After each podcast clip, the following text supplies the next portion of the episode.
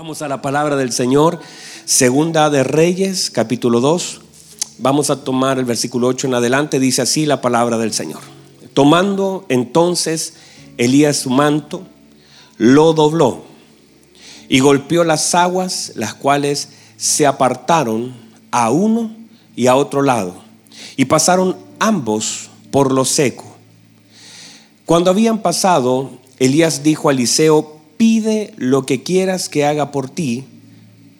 Mire lo que dice, pide lo que quieras que haga por ti. Antes que yo sea quitado de ti. Y dijo Eliseo, te ruego que una doble porción de tu espíritu sea sobre mí. Él le dijo, cosa difícil has pedido. Si me vieres, cuando fuere quitado de ti, te será hecho, mas si no, no. Y aconteció que yendo ellos y hablando, he aquí un carro de fuego con caballos de fuego apartó a los dos. Y Elías subió al cielo en un torbellino. Viéndolo Eliseo clamaba, Padre mío, Padre mío, carro de Israel y su gente de a caballo. Y nunca más le vio. Y tomando sus vestidos los rompió en dos partes Alzó luego el manto de Elías que se le había caído y lo volvió y volvió y se paró a las orillas del Jordán. Y tomando el manto de Elías que se le había caído, golpeó las aguas y dijo, ¿dónde está el Dios de Elías? Y así que hubo golpeado, del mismo modo las aguas se apartaron a uno y a otro lado y pasó Eliseo. Toma asiento, por favor. Estamos hablando de un tema muy trascendente llamado la paternidad de Dios. Estamos en el mensaje número 79 de este hermoso mensaje. El día jueves comenzamos a hablar un poquito acerca de la relación y de lo que es la paternidad ministerial que se originó en la vida de, de Elías sobre la vida de Eliseo y seguimos avanzando sobre ese tema, la importancia que tiene una paternidad ministerial y, voy a tratar y le pedí al Señor que me dé sabiduría y también gracia y que pueda también claridad para poder explicar de una manera correcta algunos conceptos que de pronto puedan estar medios y a veces un poquito distorsionados por algunas enseñanzas que, que a veces se reciben, que, que, no son tan certeras, quizás con un buen corazón, pero no tan certeras en algunas líneas. Y de alguna forma, eh, note por favor, esta historia no parte aquí, parte un poco más atrás. Lo contaba el día jueves acerca de la historia, de cómo, cómo comienza este, este, este desarrollo de esta asignación de Dios, porque son asignaciones de Dios. Hemos aprendido que Dios asigna. Note que cuando usted llegó a esta casa ministerial, aquellos que llegaron, no teníamos un libro de registro. No le pedimos a ustedes que se anotaran, porque e-, eso yo lo viví. No sé si alguien más lo vivió, pero yo lo viví. Había un libro de registro amplio que teníamos y anotábamos. Cuando yo era pequeño anotaba a la gente que llegaba. El problema es que cuando se iban teníamos que borrar. Y ese libro era que anota, que borra, que anota, que borra. Y una cosa impresionante. Entonces entendimos en esta casa la palabra asignación que es lo que Dios suma a nuestra vida. Hay personas, como dijo el Señor, míreme, hay personas que, como dijo el Señor, una semilla de mostaza crece porque en el reino todo crece. En el reino del Señor todo crece. Nada queda del mismo tamaño. Estando en la mano del Señor es garantía de crecimiento. Todo en el Señor crece. Todo en, en Cristo tiene la virtud de crecer y el espacio para crecer. Ahora, en este sentido, el Señor dijo que la semilla de mostaza crecía y se hacía un árbol, un árbol que daba sombra. Entonces, todo ministerio lo primero que debe dar es sombra. La manifestación del crecimiento es que muchos pueden acercarse a un ministerio para recibir sombra. ¿Qué es sombra? Es descanso. Uno entonces llega a un lugar para recibir sombra, pero uno debe poner eh, su vida de acuerdo a la sombra. Usted sabe, usted con Ejercito a veces hemos jugado tenis en alguna oportunidad, ¿cierto Ejercito? Hemos jugado tenis. Ha, recibido los golpes de mi brazo derecho. Y cuando estamos ahí en algunas partes, eh, a, veces hay un poste y uno está tan cansado y, uno, y el poste es tan delgadito que uno se acomoda. Y uno quiere recibir la sombra, aunque sea pequeñita, te sirve. Dígame amén, por favor. Usted ha estado cansado alguna vez y uno se pone, a veces esperando una micro, a veces en la calle, uno se, acomoda al nivel de la sombra. Entonces, porque, porque uno toma, intenta de tomar la forma de la sombra, ponerse de lado, ponerse así donde la cabeza. Importante la cabeza, la cabeza tiene que estar fresca. La cabeza tiene que estar fresca. De hecho, usted va a ver a los corredores que corren, corren, corren, pero no se echan agua en las piernas, se echan agua en la cabeza, porque la cabeza tiene que estar fresca. Cuando una cabeza no está fresca, cualquier cosa puede pasar. Pero si una cabeza está fresca y conecta el agua con su cabeza, entonces va, a tener claridad de lo que tiene que hacer. Pégale un codazo a la cabeza que tiene al lado, dígale, hermano, usted es cabeza. Usted es cabeza. La cabeza tiene que tener frescura, tiene que estar clara para dónde ir. Entonces, cualquier cosa que se haga, entonces, en, la medida que tomo, tomo la sombra, míreme por favor la importancia de eso, porque a veces queremos que la sombra tome nuestra forma y uno debe tomar la forma de la sombra.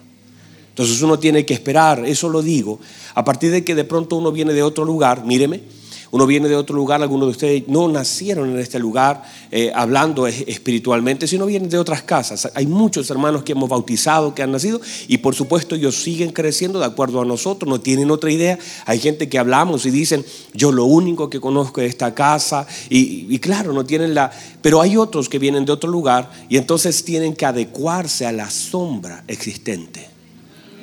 ¿Se imagina que cada uno hiciera lo que quisiera? Que cada uno viniera, ah, no, pero es que yo allá lo hacía así, allá lo hacía así. Pero tiene que adecuarse a la sombra. Para poder recibir la cobertura tiene que adecuarse a la sombra. No puedo esperar que el árbol tome mi sombra, yo debo tomar la forma.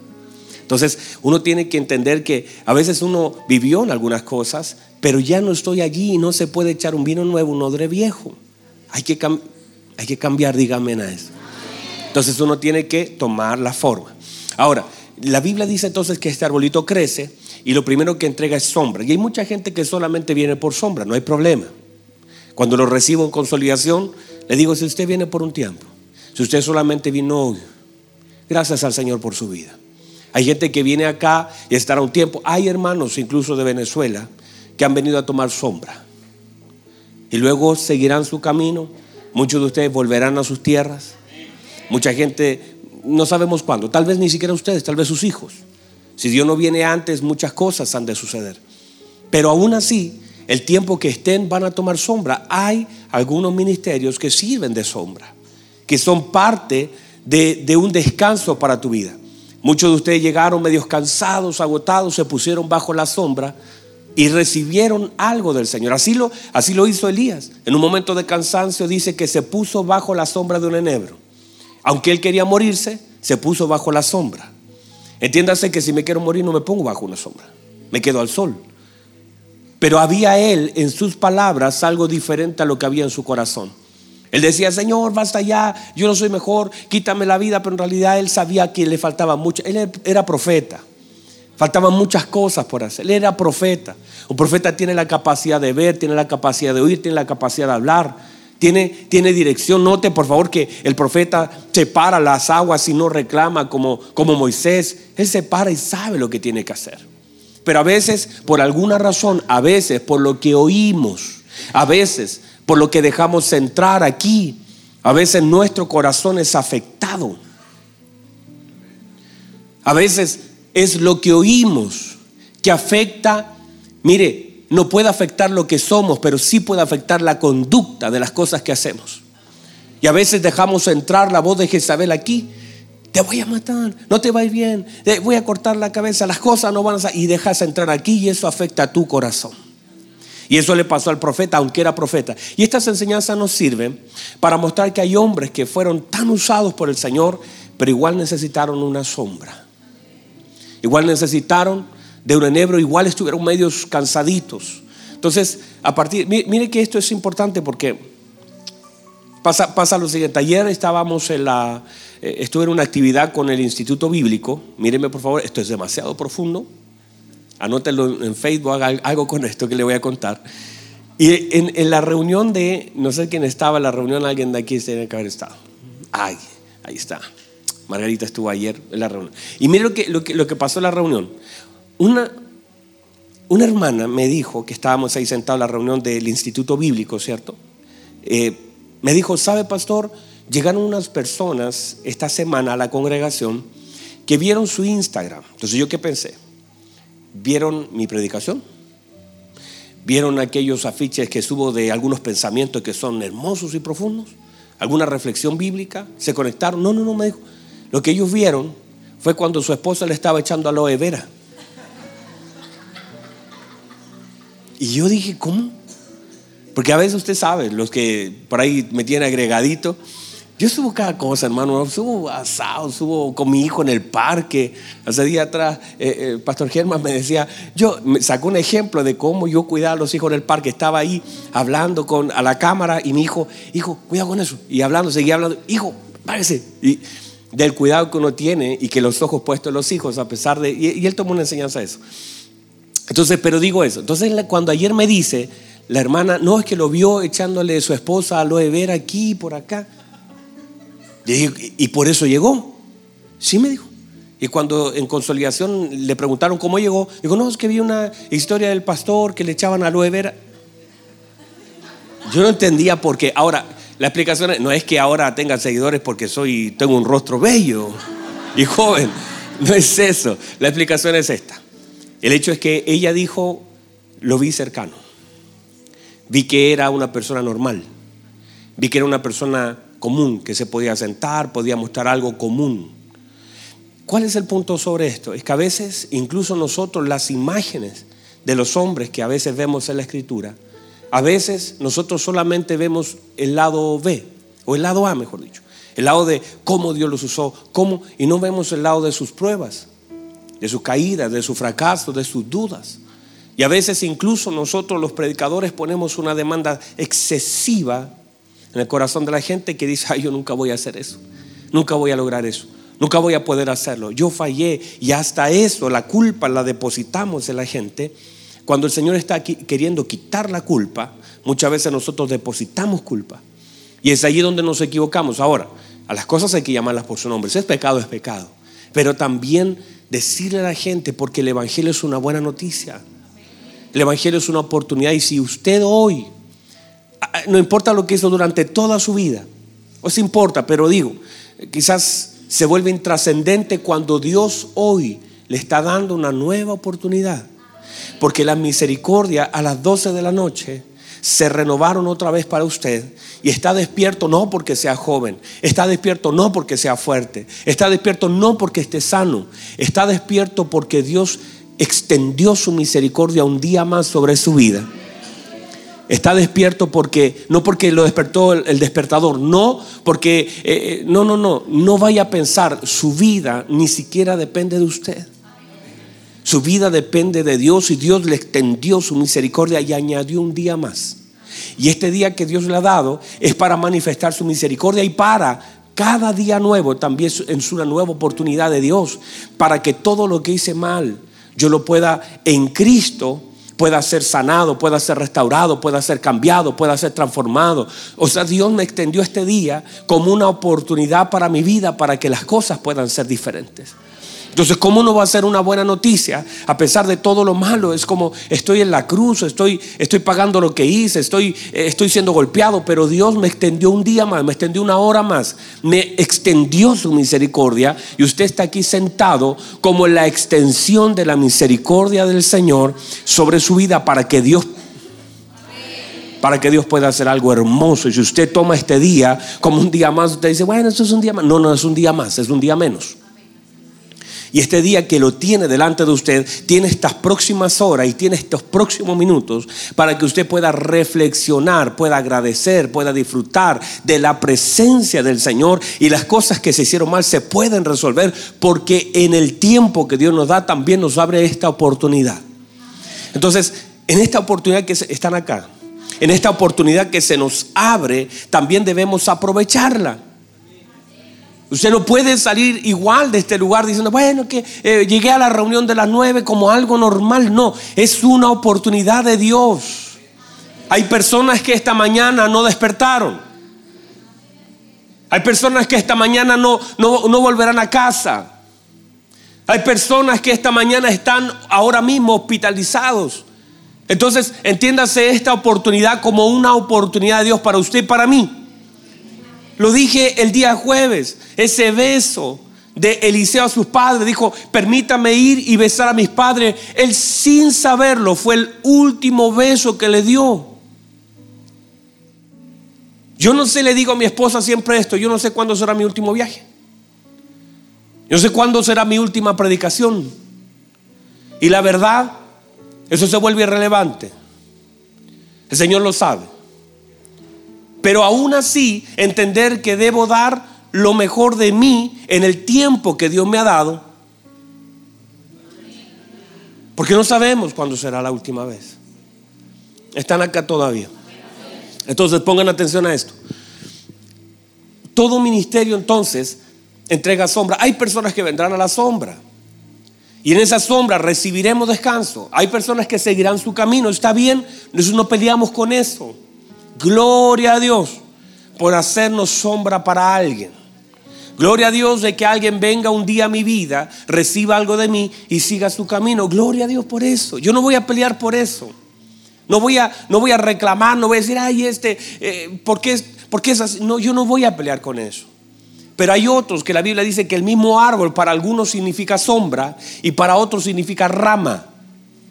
Dice que algunos vienen a hacer sus nidos en su rama. Quiere decir que son tiempos generacionales que depositan a sus hijos sobre las ramas. Quiere decir que hay algo más que sombra para ellos. Ellos ven que ese árbol no quiero que sea solamente una sombra, quiero que sea una casa. Quiero que mis hijos crezcan allí. Quiero que en la medida que crezca el árbol, la perspectiva va cambiando. Se va haciendo fuerte y más sólido. Entonces, entiéndase eso. Como también la vida nuestra en una casa. En este concepto, lo que Elías está haciendo con Eliseo es una obra maravillosa. Noten por favor esta hermosa unidad y lo que es la asignación. Estoy hablando, comencé hablando de la asignación. Entiendo la asignación como Dios intencionalmente poniendo personas en mi vida. Algunas de ellas serán temporales, algunas de ellas caminarán conmigo muchos años, algunas de ellas cumplirán una función importantísima en mi vida, algunas de ellas serán trascendentes y determinantes sobre mi vida entender que mi vida es un acto intencional de Dios para la vida de otros. Otra vez, mi vida es un acto intencional de Dios para la vida de otros. Yo no estoy por casualidad en un avión. Yo no estoy por casualidad en un edificio. Yo no estoy por casualidad en un lugar. Yo soy asignado porque yo entiendo mi vida como un acto intencional de Dios. Ah, no, es que yo estoy acá, no sé ni por qué. Hay gente que dice, yo no sé ni por qué. Y claro, usted no sabe porque no pregunta. Pero usted está, a Dios le asignó hijos. Dios le asignó hermanos. Dios le asignó padres. Dios le asignó familia. Dios le, asignó jefes. Dios, ¿qué hace usted reclamando por lo que Dios le asignó? Dios le asignó vecinos. Pueden ser los más malos que usted diga. Hay gente que llega, ay, pastor, no aguanto a mi vecino. Un día una señora vino a decirme, me pidió solamente una hora para contarme qué mal era su vecino. Y quería, y quería cambiarse, decía, pastor, ore por mí para que, para que se vaya mi vecino. Entonces yo le decía, ¿cómo voy a orar para que se vaya sin saber por qué usted está puesta allí? O sea, usted quiere que otra persona tenga a esa persona de vecino. O sea, usted no se ha dado cuenta que si se va, será vecino de alguien más que hará sufrir igual que usted.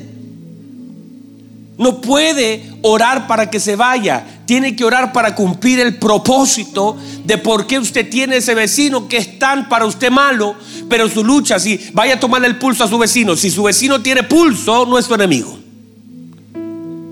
Porque no tenemos lucha contra carne ni sangre. Yo no estoy peleando con una persona que tenga pulso, estoy peleando con algo que controla ese pulso. Entonces, entender que soy asignado y en la medida, y mírenme por favor, esa gente también viene en muchos casos a desarrollar algunas áreas de mi vida. Ay, hermano, le digo, esa, yo le, hice una pregunta, le dije, ¿y cómo ha afectado? No, pastor, este tiempo, he orado tanto para que... Y le dije, esa es la razón de ese vecino. Ese vecino está allí porque activa tu oración. Le hice la pregunta, ¿y usted antes de vecino cuánto oraba? No, poco. ¿Y ahora cuando? Ay, pastor, ahora paso todo el día orando por ella. Bueno, ahí está. Porque hay gente que activa incluso áreas espirituales de mi vida. Que usted antes de salir a trabajar dice, ay Señor, ayúdame con mi jefe, yo no sé ni cómo. Y, sin ese jefe usted ni clama. Pero hay personas que activan algunas cosas, incluso forman carácter. Son los lavanes que Dios usa para formar nuestra vida y para sacar algo que de otra forma no sale. Porque con los jefes buenos ni orabas.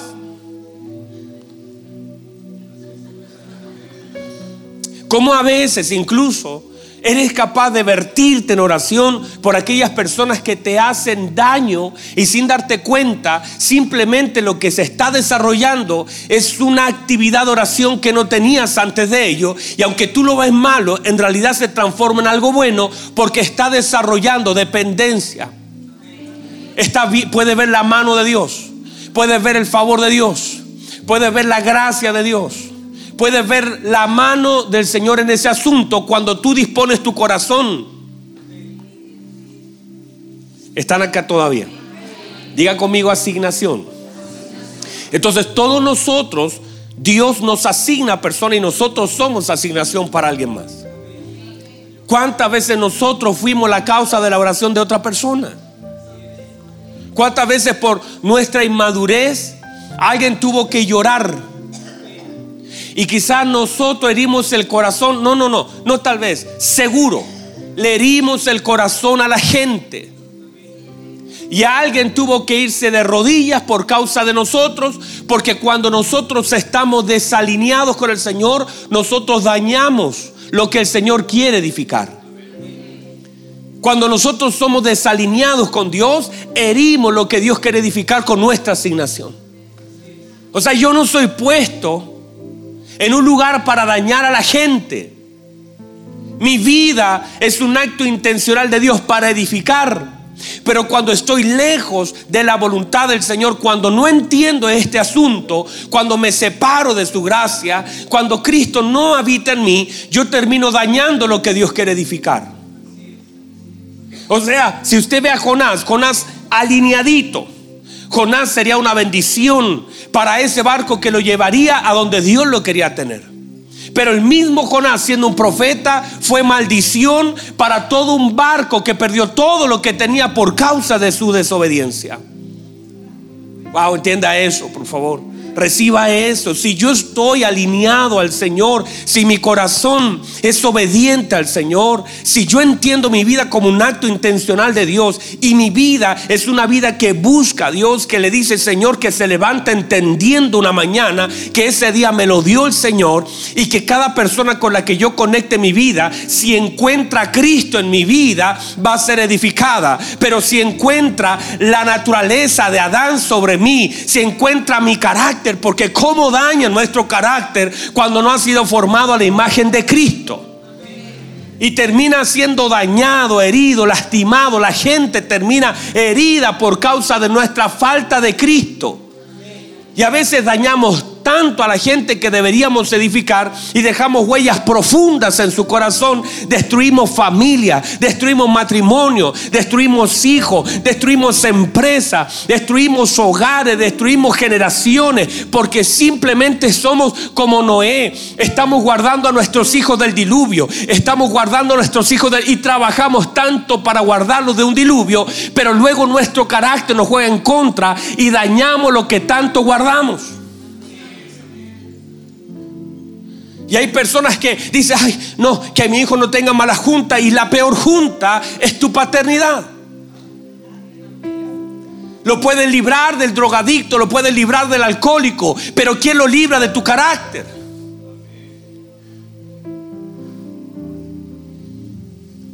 Cómo nosotros sin darnos cuenta, cuando estamos lejos de Cristo, estamos apartados de un corazón rendido a Dios, dañamos todo lo que está a nuestro alrededor sin darnos cuenta que nuestra vida es trascendente y no podemos estar siempre pidiendo que Dios repare todo lo que yo rompo. Porque hay algo más profundo, hay algo que debo examinar. Las relaciones se rompen no por causa de Dios, sino por la falta de Dios. Muy agresivo, ¿no? Amén, mi Bueno, voy a ponerme más suave los próximos minutos. Pero entiéndase, por favor. O sea, si, si no nos damos cuenta de estos detalles, de la importancia que tiene nuestra vida y que nuestra vida, por causa del Señor, nosotros somos, mire, mire, imagínense el apóstol Pablo. Y desalineado de la voluntad del Señor, cómo dañó la iglesia, cómo mató a hombres. Pero ahora alineado al Señor, cómo edificó la iglesia. Es una imagen para mostrarnos que si nosotros estamos rendidos a Cristo, si entendemos nuestra vida como un acto intencional de Dios, si sabemos que nosotros hemos sido llamados para edificar. Y que cualquier cosa que nosotros no hagamos en esa línea, porque usted no es el profeta del Antiguo Testamento, sino usted, como dijo el Señor, eh, la ley y los mandamientos vinieron por Moisés, pero la gracia, la gracia vino por medio de Cristo. Entonces entiéndase que usted está en Cristo, no se vaya a confundir. Ah, pero como Eliseo le dijeron eh, peladito y mandó un oso, eso es ley. Usted está en la gracia. A usted se les enseñó y a mí se me enseñó perdonar a los que nos ofenden. Eso no lo recibió Eliseo y usted va a ver Eliseo maldiciendo a unos hombres, salieron unos osos y mató a 42. Eso es Eliseo. No se vaya a confundir, usted está en la gracia. Porque tenemos como un corazón dividido. El que se mete conmigo, no el que se mete contigo, nada. El que se mete contigo lo tienes que perdonar. Al que se mete contigo tienes que orar por él. No, van a ver que soy un hijo de así, que, lo, que lo vean. Eso es lo importante, que lo vean. Pero no como una amenaza, porque confundimos eh, eh, justicia con venganza. Y queremos a veces que el Señor meta su mano. Ay, el que se mete conmigo, hermano, el que se mete contigo debería ver la gracia. Y no el espíritu de venganza que quiero que, vean que yo soy un hijo de Dios. Está bien, eso, eso nadie lo está negando. Pero es importantísimo manifestar a Cristo el perdón, la gracia, la bondad, la misericordia. Y que la gente eso pueda ver en nuestra vida y no puedan ver un corazón vengativo, orgulloso, altivo. Que a veces eso es lo que manifestamos, equivocadamente. Diga conmigo asignación. Estamos aquí todavía, Santo Dios, se me está acabando mi tiempecito. Entonces, entiéndase esto que la vida de Eliseo, la vida de Elías es una asignación. Y que él viene no solamente a activar algunas cosas que Elías hasta ese momento las tenía inactivas, sino también viene a ser formado por la vida de un Elías que tenía mucho que entregarle e impartirle. Pero necesitaba pasar por el enebro, necesitaba pasar por esos momentos bajos para conocer la gracia del Señor. Porque uno a veces en esos momentos bajos lo que puede recibir es la gracia del Señor. Mire, mire el profeta Elías había sido expuesto a tanto, a tanta sangre, hay cosas que que él vivió que fueron muy fuertes, muy chocantes. El tener que enfrentarse a los profetas, el tener, el tener que poner su mano sobre el cuello de alguno de ellos, el tener que exponerse a eso, por supuesto que daña el corazón. De pronto ver la mano del Señor que cae, el respaldo de Dios, ver fuego caer del cielo, ver una harina vertirse, ver pajaritos traerte cosas, eso está bien. Pero llega un momento donde el profeta tiene que vivir Míreme, la paternidad de Dios no se puede tomar como un concepto. Tiene que ser algo empírico, algo vivido, una experiencia. Usted lo puede decir, ah, no, si Dios es Padre, pero, pero lo puede conocer realmente la medida que usted experimenta algunos sucesos. Porque a veces esos problemas lo único que vienen a hacer es a manifestar esa gracia y ese amor. O sea, hermanos amados, cuando usted puede vivir esa gracia, mire, Elías tenía conceptos gobernantes, porque los conceptos gobiernan la forma de vivir y de actuar. Y esos conceptos gobernantes en la mente de él era, yo no soy mejor que mi papá, esta señora me quiere matar, estoy en un desierto, estoy solo, Señor, quítame la vida porque yo no soy bueno. Eso fue lo que él dijo. Quíteme la vida porque no soy bueno. No doy la talla. No estoy sirviendo. No, no, no, no he logrado hacer lo que debo hacer. No puedo. Y está en un desierto después de todo lo que se manifestó y como que se va a un lugar solo a llorar, a sufrir, a experimentar como ese dolor no quiso hacerlo públicamente, dejó a sus siervos en un lugar y dijo, me voy a ir solito a este lugar, no quiero que nadie me vea lo que siento en mi corazón.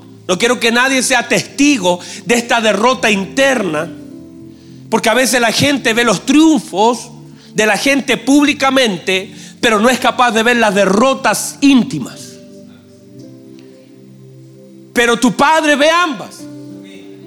Tu padre ve los triunfos y ve tus derrotas. En los triunfos nos gozamos, en la derrota nos avergonzamos. Mírenme por favor, están acá todavía. Se me terminó mi tiempo, pero déjeme cerrar estos conceptos. Míreme, por favor. Elías había manifestado al Dios de Israel en el monte Carmelo. Fuego descendió. La gracia del Señor, mire, era una cosa impresionante. La voz del profeta Elías era la llave. Él no dijo yo tengo una llave, él dijo yo soy la llave. Por mi boca los cielos serán abiertos y por mi boca los cielos serán cerrados. O sea, yo tengo la llave, yo soy la llave. No lo abre, nadie puede abrir si no es por mi boca. Nadie puede cerrar sino por mi boca. O sea, el hombre dijo, no, no llueve más. Y durante tres años y medio no llovió.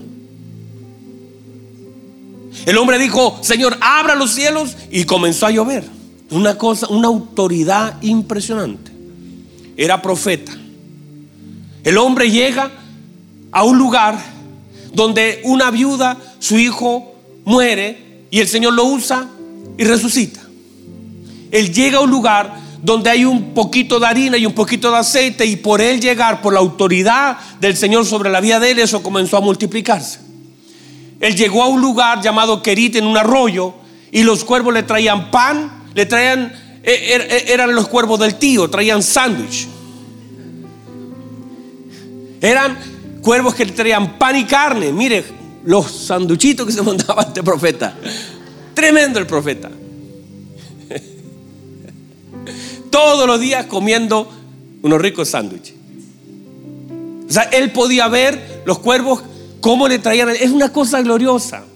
La gente pudo ver el respaldo de Dios en el Monte Carmelo cuando él, cuando 850 profetas falsos, míreme, profetas falsos, estaban eh, rasgando su cuerpo diciendo, respóndenos, Val. Y él hasta se burlaba, decía, quizás el Val anda en el supermercado.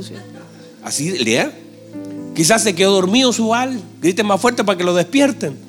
Porque era burlón.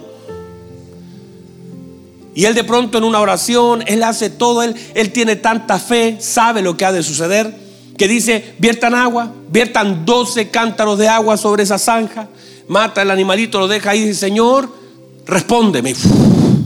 cayó fuego, consumió todo.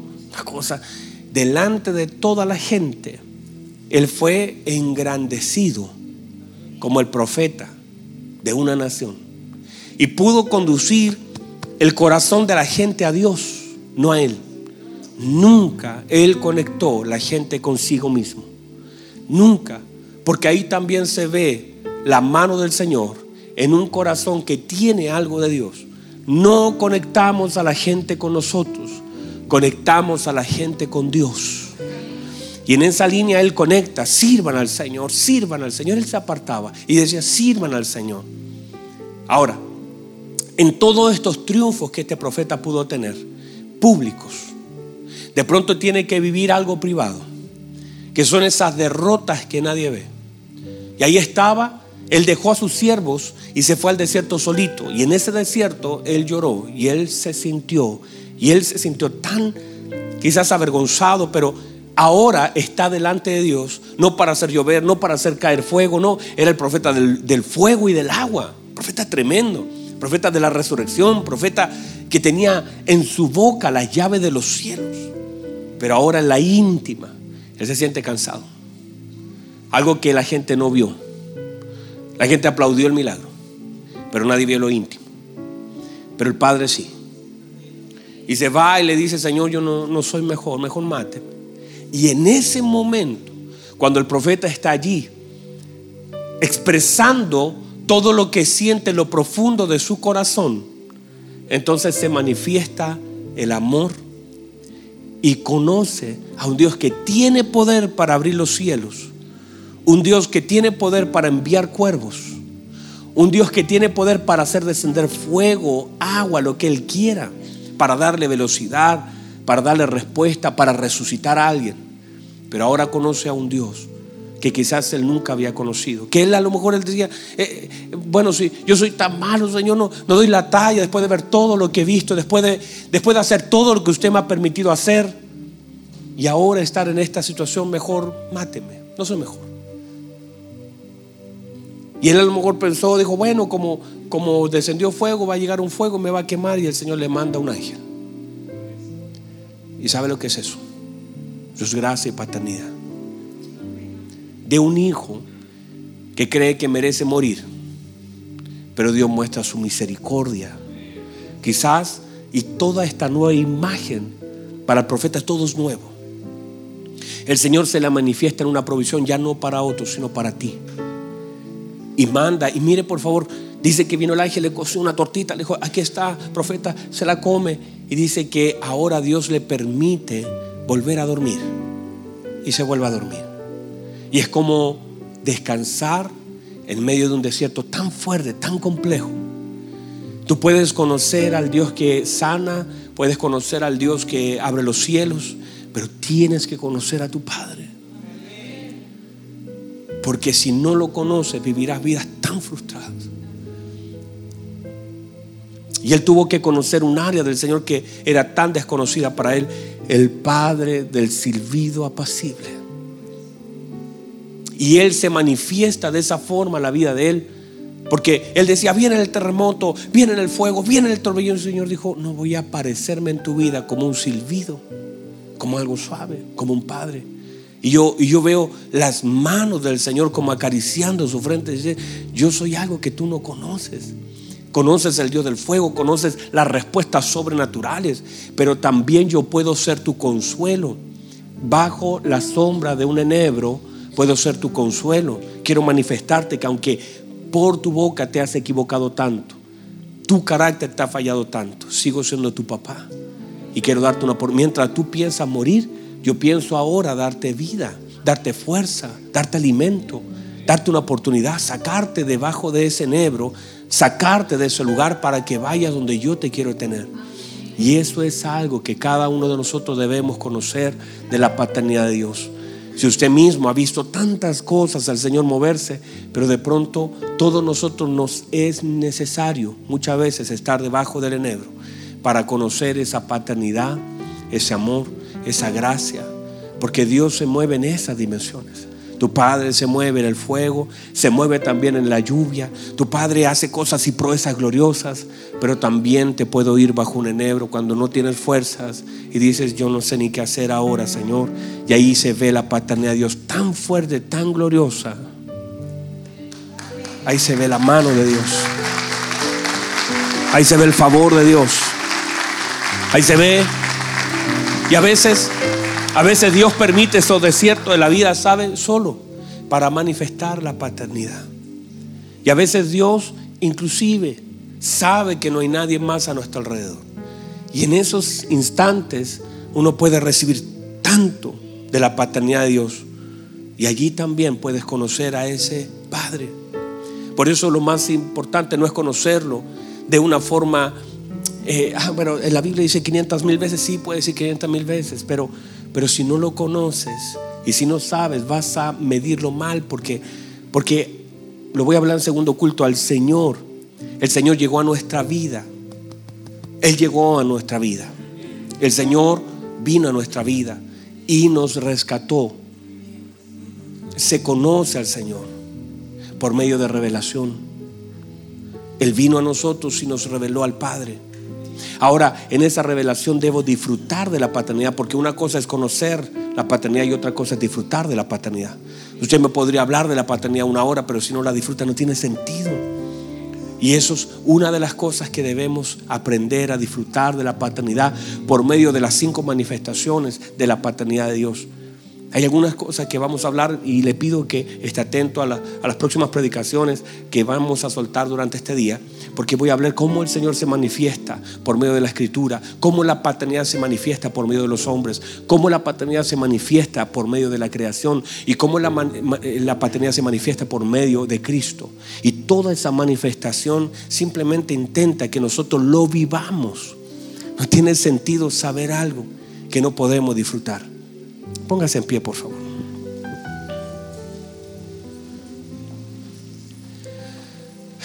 Están acá todavía. Entonces, aunque parece extraño, de pronto lo que pueda decirles, a veces Jezabel aparece en esta escena simplemente como un recurso para que el profeta pueda conocer algo que no está viendo del Señor y su paternidad. Y todos nosotros debemos aprender que en esos valles que todos nosotros hemos de pasar, déjeme ministrar un poquito su corazón. Porque aquí no hay nadie que no ha de pasar un desierto. El día jueves les hablaba del desierto, qué hermoso el desierto. Cómo el desierto durante 40 años sirvió. Por favor, ese mensaje, recíbalo porque como en un desierto la gente dice, ay, el desierto es malo. No, no, no, en el desierto puedes ver lo más hermoso del Señor. Esos desiertos, esas soledades pueden manifestar la mayor gracia del Señor. Esos, esos momentos donde la gente se va y Dios dice, yo decido quedarme. Y donde no tienes alternativa más que Dios. Esos momentos donde tú dices, si no es Dios, no es nadie. Y eso es justamente el punto donde Dios te quiere llevar. Pero luego que aprendes esa lección, ya sabes que aunque haya gente, es Dios. Y que no importa quién esté, es Dios y comienzas a confiar en Él y comienzas y comienza Dios por medio de su gracia a enseñarte la dependencia absoluta que debemos tener hacia Él, su presencia, su amor. Y que hay cosas que quizá la gente no ve, porque no somos personas que exponemos todo lo que, lo que hay. Y por supuesto, la gente, nosotros ponemos en Facebook todos nuestros triunfos. La gente dice, me compré un auto. La gente dice, estoy de vacaciones y eso está mal. No, eso cada uno ve su corazón allí, pero usted nunca va a publicar aquellas cosas que han dañado tanto su corazón. Nunca usted dice, bueno, acabo de pelear con mi marido, él se acaba de ir de casa, se fue con otra señora, acabo de, de ver a mi hijo drogándose, esas cosas nadie las publica. Por supuesto, nadie las va a publicar. Pero esas cosas que la gente no tiene acceso, tienes que entender que allí es donde Dios el Señor ve. La gente puede aplaudir a un David diciendo, David mató a diez mil. Y la gente hacía hasta cántico de eso. Pero no, la gente no cantó la caída de David. Y en esa intimidad el Señor se mete para poder manifestar su paternidad. Y esas oportunidades que solamente Dios nos puede dar. Esa gracia que podemos conocer solamente en el momento donde merecemos ser apiedrados. Pero el Señor extiende su mano y nos levanta con amor esa paternidad tan hermosa que se expresa en medio de las caídas. Cuando la gente te critica por lo que ha pasado, pero Dios con una mano tan hermosa de amor te levanta para que sigas caminando. Y aunque a veces la, la, gente recuerda lo que Dios olvida, la gente tiende a recordar todo lo que Dios ha perdonado y la gente lo tiene acá, no lo puede sacar de su mente. Y, y Dios ya no. Dios es capaz de sacar lo mejor de ti a pesar, a pesar de que tú has caído y has fallado al Señor. Y por favor, entiende, no, es una, no estoy hablando para que vayan a pecar de libertad. No, no, no. Es conocer esa paternidad que de pronto te hace deudor incluso. Porque este es el concepto bíblico. Al que más se le perdona, más ama. El Señor lo dijo, aquel que más se le perdonó, más amó, porque es lógico. Y el Señor de pronto, tú te sientes perdonado por el Señor de aquello que ni los hombres pueden olvidar. Es más, ni tú lo puedes olvidar. Y el Señor dice, ¿sabe? La sangre de Cristo tiene poder para limpiar y borrar todos los pecados. Y abogado tienes ante el Padre a Jesucristo. Y el Padre, por medio de la sangre de su Hijo, tienes acceso a ese trono que no podrías entrar de otra forma. Nadie podía entrar. Eh, la Biblia dice el sumo sacerdote no tenía que entrar con ningún pecado porque moría. Pero como ahora murió Cristo y su sangre te cubre, podemos entrar confiadamente al trono de su gracia. Y quizás la gente, si supiera todo lo que sabe de ti, te rechazaría, pero el Señor con su gracia te abraza, te dice, vamos a volver a intentarlo. Vamos, te voy a volver a levantar. Tengo un nuevo vestido para ti, es como el hijo pródigo. Tengo un nuevo vestido, tengo un nuevo calzado. Lo primero lo rompiste, lo primero lo vendiste, lo primero lo despreciaste. Pero tengo un nuevo calzado, tengo un nuevo anillo, tengo un nuevo vestido para ti. Te voy a poner algo. La gente nunca, hermano, ni tu hermano siente que tú lo mereces. Pero no te lo doy porque lo merezca, te lo doy por gracia. Te lo doy porque te amo. Te vuelvo a cubrir, te vuelvo a, te vuelvo a besar, te vuelvo a dar una oportunidad. Te inserto otra vez en la familia del Señor. No vayas a pensar que todo se terminó. Esto está recién comenzando. Cierra sus ojos, por favor.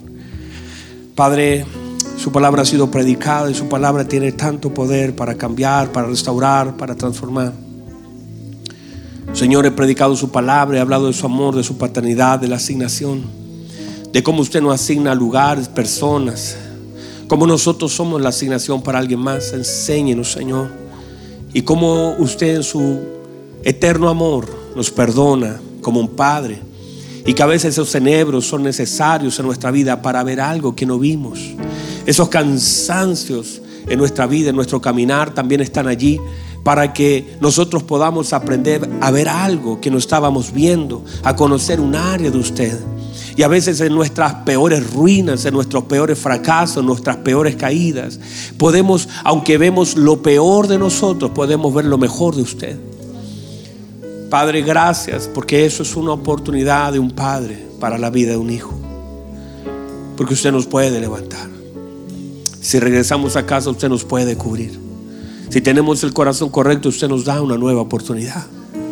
Gracias porque podemos ver su amor, su gracia.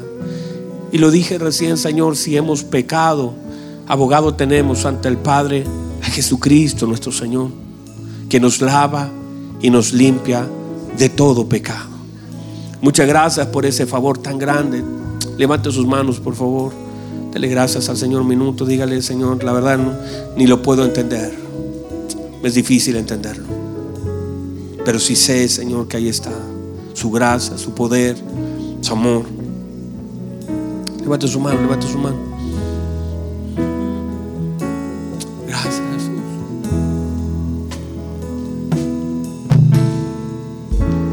Vamos, vamos, levante su mano un minuto. Dele gracias por ese amor. Dele gracias por su fidelidad. Porque usted tal vez está debajo de un enebro en este preciso momento. Está solo. Siente que ha fallado tanto que ni merece una nueva oportunidad.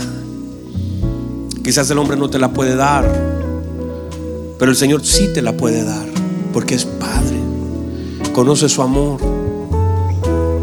Vamos, vamos, vamos, vamos. Dale gracias.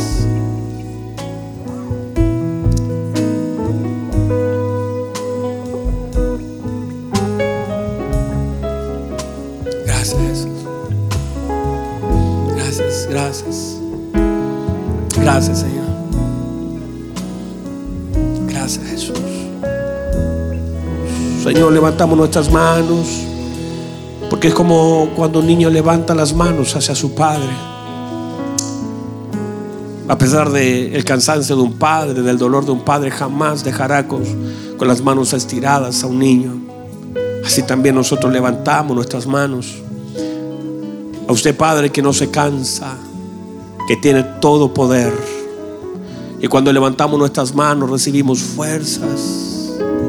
Extendemos nuestras manos a aquel que las puede tomar, nos puede abrazar. Señor, gracias por lo que hace. Gracias por lo que hace. Quiero darle muchas gracias. Que su nombre sea alabado, exaltado, glorificado. Que su presencia nunca, Señor, esté ajena de nuestra mente. Lo recibamos. lo sintamos, lo abracemos, lo conozcamos, lo disfrutamos. Gracias, Señor. Toda gloria, toda honra es para usted, mi Señor. Que su nombre sea levantado en esta congregación y en todo lugar donde se levanta su nombre. Muchas gracias. El nombre poderoso de Jesús. Amén. ¿Qué tal que si todos juntos aplaudimos al Señor? Y al aplaudir reconocemos su favor, su misericordia, su gracia. Gracias Señor. Hermoso Jesús. Hermoso. Amén. Amén. ¿Puede recibir la palabra del Señor? Qué hermoso tiempo, hermano. Uh.